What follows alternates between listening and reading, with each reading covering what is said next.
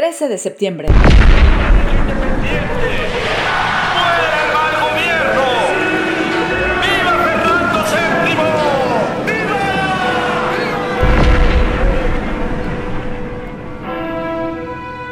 ¿Y ahora tú? ¿Qué traes? ¿Yo? Nada, nomás el puro sentimiento. ¿Festejamos? ¡Pa luego es tarde!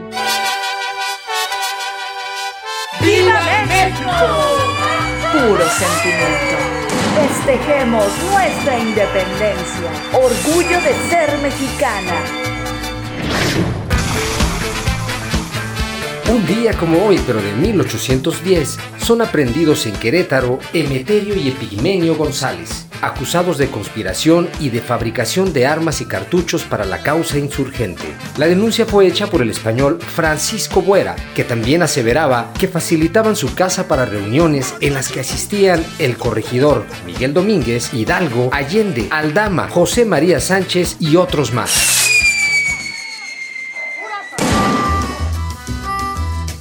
1812. Leonardo Bravo, hijo del gran militar mexicano Nicolás Bravo, es ejecutado a garrote vil por orden del virrey Francisco Javier Venegas por negarse a dar y organizar hombres para el ejército realista. Leonardo Bravo participó activamente en la primera etapa del movimiento armado por la independencia de México.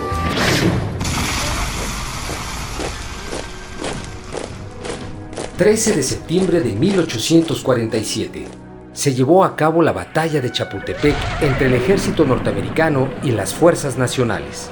Los invasores se lanzaron al asalto del castillo con 1.200 soldados que se enfrentaron a seis cadetes del colegio militar. La lucha, desde luego, se antojaba ligeramente desigual. Cada muchacho debería acabar con 200 soldados enemigos para cantar victoria.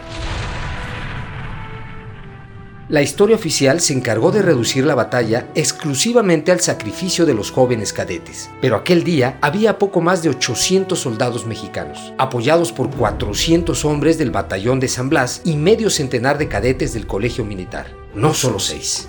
Al término de la jornada, las cifras eran escalofriantes. 600 soldados murieron, 400 habían desertado y seis cadetes perdieron la vida. Agustín Melgar, Fernando Montes de Oca, Francisco Márquez, Juan de la Barrera, Juan Escutia y Vicente Suárez. Cada 13 de septiembre se recuerda a estos valientes cadetes con la célebre frase murió por la patria. Pero sería justo también honrar la memoria de todos los caídos en aquella batalla. Murieron por la patria. Todo tipo de historias se crearon alrededor de los niños héroes, en aras de la construcción del altar de la patria, a donde el sistema político mexicano del siglo XX llevó a sus héroes para legitimarse en el poder. Muchas se exageraron, otras se distorsionaron y no pocas fueron inventadas. El término niños héroes se convirtió en sinónimo de amor a la patria y pureza cívica, revestido de cierto romanticismo cursi que terminó por empañar la reconstrucción objetiva del acontecimiento.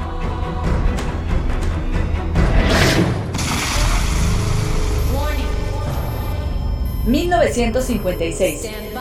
IBM presenta el primer disco duro de producción del mundo, el IBM 305, que almacena 5 megabytes de datos. Para poner esto en perspectiva, una unidad USB moderna almacena 2 gigas o más, 400 veces más que el primer disco duro de hace solo 50 años y cabe en un llavero. Mario! Un día como hoy, pero de 1985, Nintendo lanza Super Mario Bros. Un videojuego de plataformas diseñado por Shigeru Miyamoto para la consola Nintendo. Super Mario Bros. fue el juego que popularizó el personaje de Mario, convirtiéndolo en el icono principal de Nintendo y uno de los personajes más reconocidos de los videojuegos. Super Mario Bros. describe las aventuras de dos fontaneros, Mario y Luigi. Ambos deben rescatar a la princesa Peach del champiñón, que fue secuestrada por el rey de los copas, Bowser. Tantos soldados para custodiar una pobre mujer, pero yo, con mi sangre, les formaré un patrimonio a mis hijos.